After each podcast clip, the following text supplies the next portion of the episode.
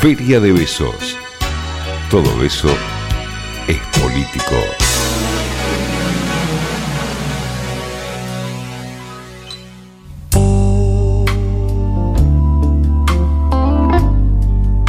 Sigue la tarde, amigues. Seguimos haciendo Feria de Besos. Vamos a estar hasta las 18 horas.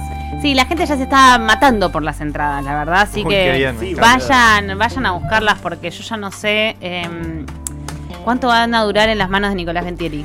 Hace poco fui al Cultural San Martín y hice y he cometido un acto irresponsable. Uh, he ido. hablando de irresponsabilidad. Aprovecho y le mando un beso enorme a las maricas de los Pipi Teatro eh, que me habían invitado a una de las últimas fechas de una gran obra, de una gran obra. Con mucho, um, Mucho despliegue. despliegue, mucho despliegue. Bueno, he caído en el auto, la obra era a las 20 horas, he llegado a la zona, dice, che, acá hay mucho lugar. Estacioné el auto, salgo No. de la obra a buscar el No. auto, el auto no estaba. Te lo llevó la grúa. Así es, mi No. primera vez ¿Cómo no esto? dejar eh, el auto en una calle, salir y que ya no esté. Uy, te van a Es brochar. un flash raro. Pusiste moneda tras moneda. En vivo.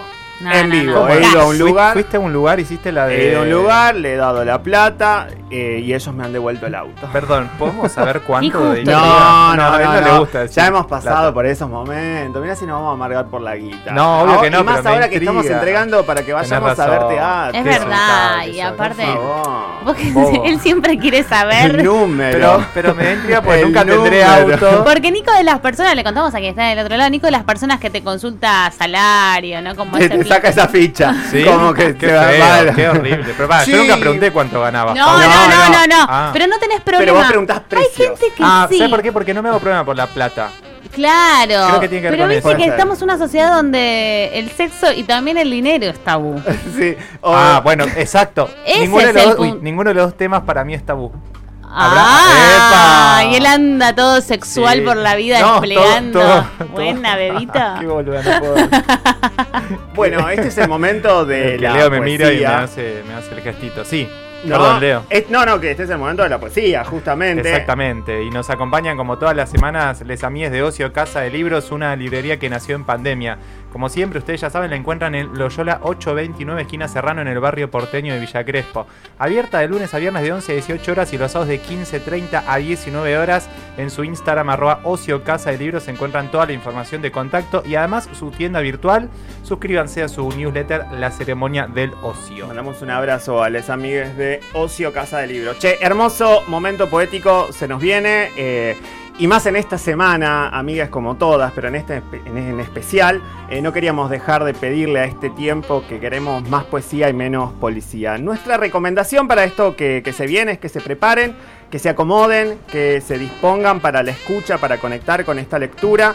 Vamos al encuentro con poesía desde la radio, en la voz del cuerpo, en la voz de la historia de esa escritura. Nació en Santa Fe, no cree en el género ni en los fantasmas.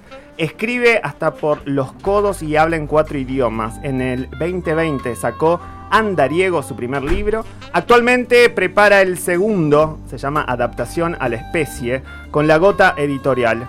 Se puede visitar su obra, Banco Exclusivo para Animales Humanos, en el Museo Sibori. Amigues, disfruten de la poesía que se está escribiendo en este planeta. Con ustedes, Simón Elú. Algunos poemas que van a salir con mi próximo libro, Adaptación a la especie.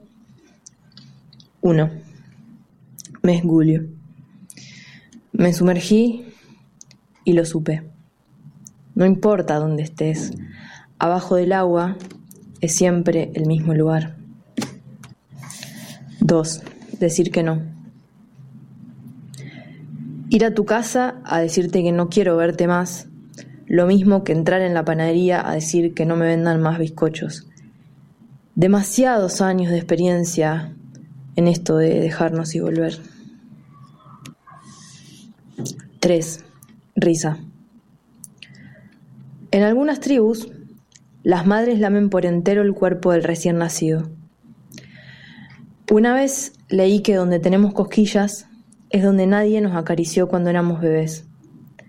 La risa se inventa en los lugares donde no supieron amarnos. 4. Un adaptador de tres patitas.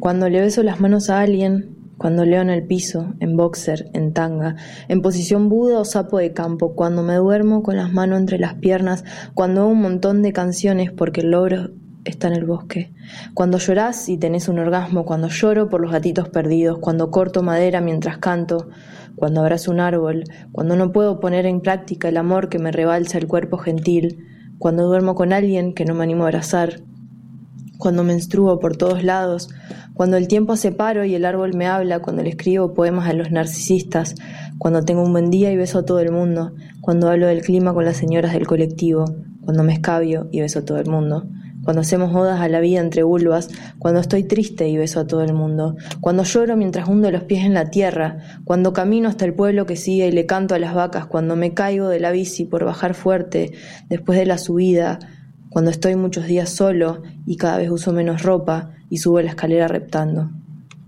Cuando llego a un país que no conozco, cuando callo y escucho lo que dicen, cuando me quedo afuera por no llevar los papeles a tiempo, cuando le dejo de hablar a alguien porque pienso que gusta de mí, cuando fumo mientras pienso que quiero dejar de fumar, cuando me pongo una camisa, cuando me preocupo por mis amigues, cuando cantamos cumbia, cuando cocinamos guisos de lentejas, cuando parece que me comunico con las deidades.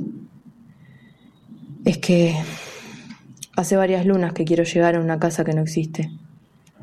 Todo lo demás es adaptación a la especie.